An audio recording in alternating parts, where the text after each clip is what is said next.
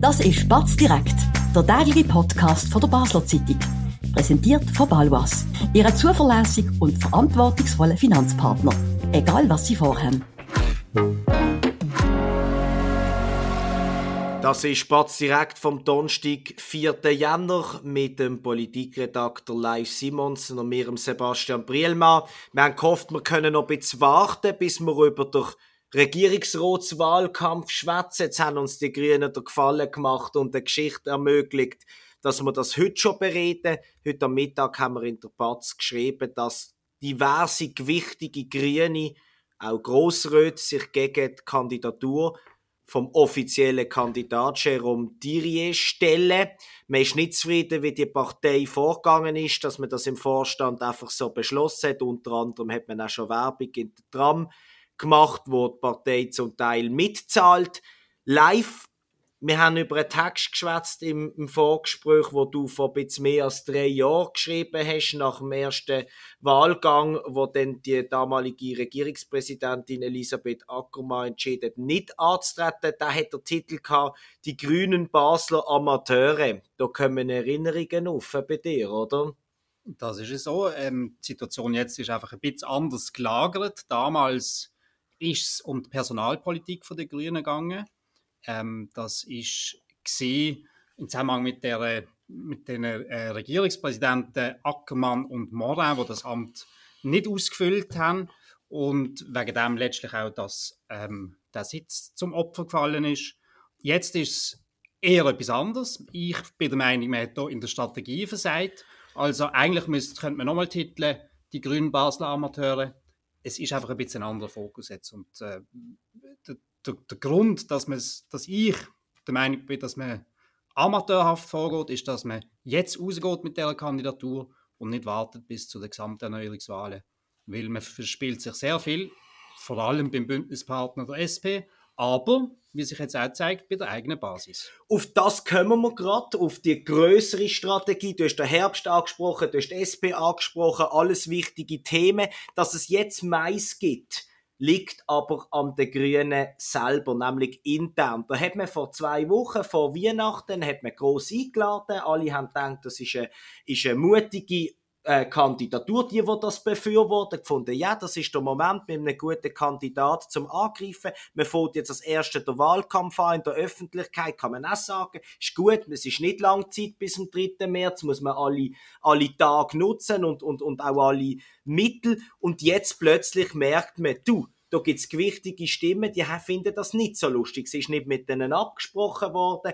Wie du richtig sagst, ist es noch gar nicht von der Basis abgesegnet worden. Das passiert erst am Sonntag. Jetzt kann man noch sagen, gut, der Kandidat muss man ja mal vorschlagen, könnte ja eine Formsache sein. Aber man fängt auch schon an von Gelder ausgeben. Das ist das, was den Mitgliedern immer besonders, ähm, schwer auf dem Magen liegt, wenn man da will auf eine Art ja auch mitbestimmen. Für das ist man ja Mitglied in einer Partei. Das ist schon sagenhaft amateurhaft, dunkt's mir, weil die nicht unumstrittene Kandidatur ähm, aus dem Gesamt, aus gesamtlinker Optik muss doch, wenn sie so erfolgreich sind, mit vollen Kräften vorantrieben werden. Wenn man sich selber schwächt wie jetzt, also das ist ist es schon vorbei, ich weiß nicht, aber ja. es ist eine große Schwächung. Ich höre vor allem auch, dass es ein Kommunikationsproblem gegeben hat und dass man, der, dass man die SP nicht nur mit der Kandidatur an sich blockiert hat, sondern dass man die nicht einmal mit ihnen abgesprochen hat. Und, äh, ja gut, dass man die SP nicht informiert. Wenn man die eigenen nicht informiert, hat dann eine gewisse Logik, oder? Das, das kann man so auch sehen, ja. Aber reden wir über die SP. Die SP ist schon sauer gesehen vor Weihnachten. Er hat gesagt, das hilft natürlich der Zusammenarbeit sicher nicht. Du hast jetzt viel telefoniert in den letzten Tagen. Das sehen gewisse Grüne auch so. Wenn wir gerade über die Taktik reden, warum jetzt, warum nicht äh, im Herbst?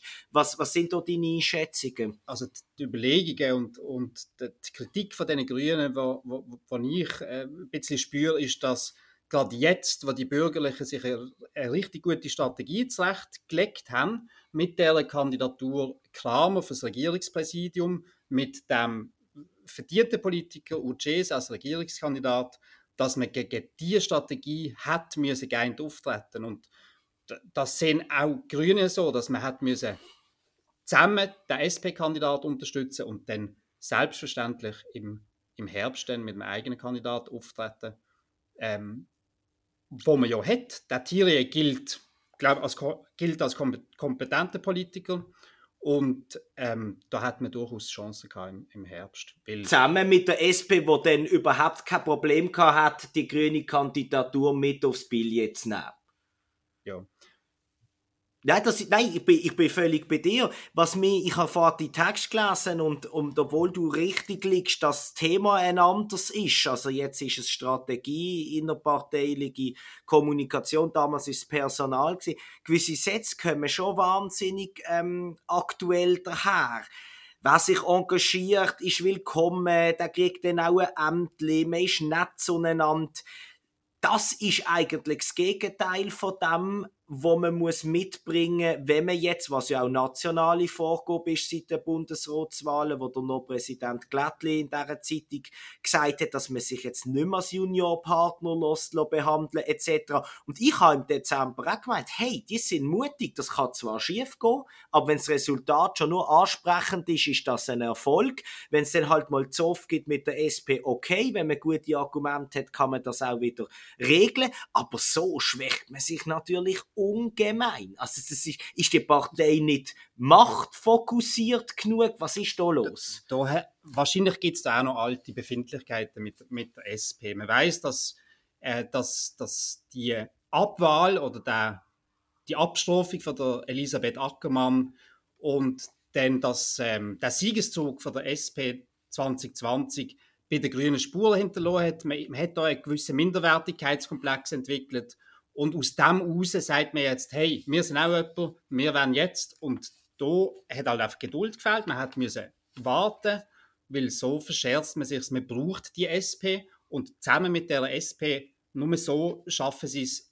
die rot-grüne Mehrheit wiederherzustellen, wo ja die SP und die Grünen wollen. Aber so könnte das nochmal scheitern. Das sagen zwar immer alle, dass man die rot-grüne Mehrheit will behalten, das stimmt, das sagen die Grünen genau gleich wie die SP, nur ähm, Taktiken wären, glaube ich, zu unterschiedlich. Über das reden wir gerade nach einer kurzen Werbepause. Spannende Themen kann man auch bei uns besprechen. Bist Unternehmerin oder Unternehmer und kommst in eine Situation, wo du eine neutrale Meinung oder Fachwissen brauchen kannst? Wir beraten mit Herz und Köpfli. Melde dich bei der Olivia Grossen von der Co-Partner Revision AG in der Dalbenanlage in Basel. Wie erwähnt, wenn alle äh, rot-grüne Mehrheit, die wollen sie behalten. Ich frage mich jetzt, was kann denn passieren, wenn jetzt der Jérôme Thierry und der Mustafa Atici mit dieser starken bürgerlichen Kandidatur, die du angesprochen hast, im ersten Wahlgang, wo wir noch keinen Sieger erwarten, sondern eher einen zweiten, wenn die noch zusammenliegen, ich meine, dann ist ja das Zerwürfnis äh, perfekt, dass wenn der Thierry Kurt ein vor dem Atici liegt, zieht dann der Ratici zurück, zieht dann die SP zurück, weil dann geht es um ihren Sitz und geht es ums Entscheidende. Also sind ganz viele Probleme vorprogrammiert. Die Parteispitze Grüne und SP haben sich, wenn, wenn ich richtig im Bild bin, darauf geeinigt, dass der, was schlechtere Resultat macht, sich dann zurückzieht. Also, Auch die SP?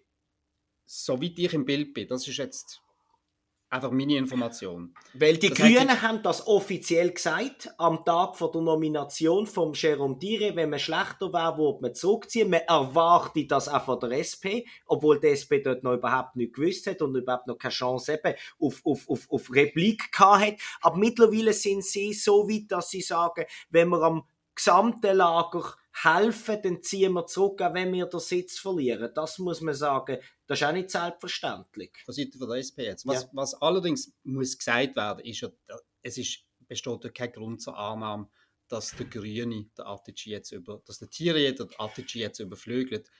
Die SP hat das weit größere Wählerpotenzial und der Artici ist der prominente Kandidat. Von dem her ist von dem nicht auszugehen. Ist wahrscheinlich tatsächlich so, vor allem jetzt nicht mehr, wo die Kandidatur im frühest und dümmst möglichen Zeitpunkt äh, Kratzer kriegt. Am Sonntag ist das Nominationsverfahren von den Grünen an der Mitgliederversammlung. Dort das wissen sowohl Befürworter von der gewählten Strategie als auch die jetzt die namhaften Kritiker wird das viele Voten geben, wo das anprangern. Das heißt, es wird wieder Berichterstattung geben. Man macht eigentlich keinen Wahlkampf, sondern irgendwie Schadensbegrenzung. Ich weiß, es ist früher, aber hast du das Gefühl, das könnte schon vorentscheidend sein, dass man sagt, Kopfendeckel, da haben wir so einen Fehler gemacht, jetzt sparen wir uns lieber noch ein bisschen Wahlkampfbudget für den Herbst und probieren ähm, die Scherben mit der SP zusammenzulesen und laden die lieber dick auf ein Nachtessen ein mit unserem Budget, als jetzt hier noch alles dran zu setzen. Weil, also, ich bin, ich bin ja dafür gewesen, dass die Grünen kandidieren. Ich habe das wirklich eine spannende Ausgangslage gefunden, aber für mich ist das wie zerbröselt. Der, der, der, der Machtanspruch ist wie weg und der Lächerlichkeit preisgegeben mit dem doch sehr komischen Vorgehen. Es ist nicht anzunehmen, dass am Sonntag die Kandidatur nicht abgenickt wird. Es gibt auch viele Kritiker, Klar. die dann nicht werden ja. und, und, äh, äh, und das kritisieren. Und die Leute, die das kritisieren, jetzt auch zum Teil hinter vorgehaltener Hand, die wissen ja auch, was sie würden anrichten damit, wenn sie, wenn sie die Kandidatur nicht würden unterstützen. Ähm, die, die, die, Grünen, die, die, die laden ein zu dem, zu dieser Mitgliederversammlung. Die stellen sich mit einem gewissen Recht auch auf den Standpunkt, gut, wir haben da, das ist ein demokratisches Verfahren, da gibt es Kritik und das ist, zeigt auch, dass wir eine demokratische Partei sind und erhoffen sich eigentlich, dass, dass eher eine positive Berichterstattung über die innerparteilichen Auseinandersetzungen stattfindet, wo dann halt aufzeigt, dort gibt es gibt eine Debattenkultur und das soll ja auch so sein. Soll so Ab, sein, ist aber, aber doch... der Effekt dann äh, so ist, wie sie sich erhoffen, das Wo ich jetzt auch zu bezweifeln, weil da, die Offenheit, muss man wirklich sagen, nicht alle Parteien reagieren so, machen das öffentlich, muss man wirklich einmal loben, das ist demokratisch für die Mitglieder, auch dass die Mitglieder, die dann kritisch äh, sich wurden äußern, von dem gehen wir jetzt aus, dass die auch eine Stimme kriegen, das wird dann transportiert werden. Wir werden berichten, andere werden berichten, das find, hat wirklich ein Lob verdient. Auf der anderen Seite, ja, ist es trotzdem für mich so ein bisschen spürst mich, fühlst mich, selbst wenn man es wirklich Mais hat und das gar nicht Welle hat und man merkt, oh, da haben wir vielleicht einen Fehler gemacht, ja, dann tut man halt wieder schwätzen und dann ist es wieder okay. Ich bin mir nicht ganz sicher, ob das noch zu kitten ist. Vielleicht als Abschlussbemerkung, ich habe schon diverse WhatsApp gekriegt in den letzten äh, drei, vier Stunden, seit der Text online ist, vor allem von sozialdemokratischer Seite, wo Büchertipps geschickt haben, Machiavelli, der Fürst oder so, wird's richtig gemacht. Also ich glaube, mit dem, mit dem Vorgehen hat man vielleicht auch die SP ein bisschen versöhnt, weil sie sich ein bisschen weniger Sorgen machen und glauben, okay, vielleicht ist es jetzt doch nicht so gefährdet, unsere Sitz. Wir werden es sehen. Wir werden weiterhin natürlich berichten, ähm, spätestens ähm, am Sonntag wieder. Vielleicht passiert ja bis dann auch noch etwas. Es ist nicht auszuschließen. Momentan, es bleibt spannend. Besten Dank live fürs Mitdiskutieren. Merci Ihnen fürs Zuhören. Wir hören uns morgen wieder zur gleichen Zeit am gleichen Ort und wünschen bis dann eine gute, friedliche, unmachiavellistische Zeit. Das war Spatz direkt, der tägliche Podcast von der Basel Zeitung. Vom Montag bis Freitag immer am 5 Uhr oben auf batz.ch. In der App und überall, was Podcasts gibt.